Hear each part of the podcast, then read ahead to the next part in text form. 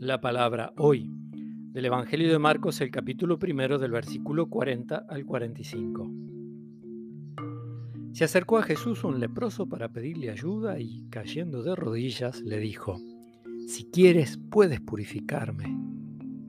Jesús, conmovido, extendió la mano y lo tocó, diciendo, Lo quiero, queda purificado. Enseguida la lepra desapareció y quedó purificado. Jesús lo despidió, advirtiéndole severamente, no le digas nada a nadie, pero ve a presentarte al sacerdote y entrega por tu purificación la ofrenda que ordenó Moisés para que les sirva de testimonio.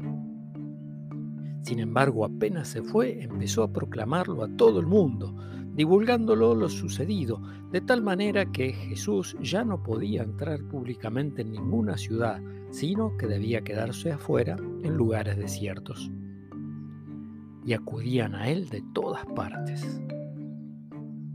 Palabra del Señor.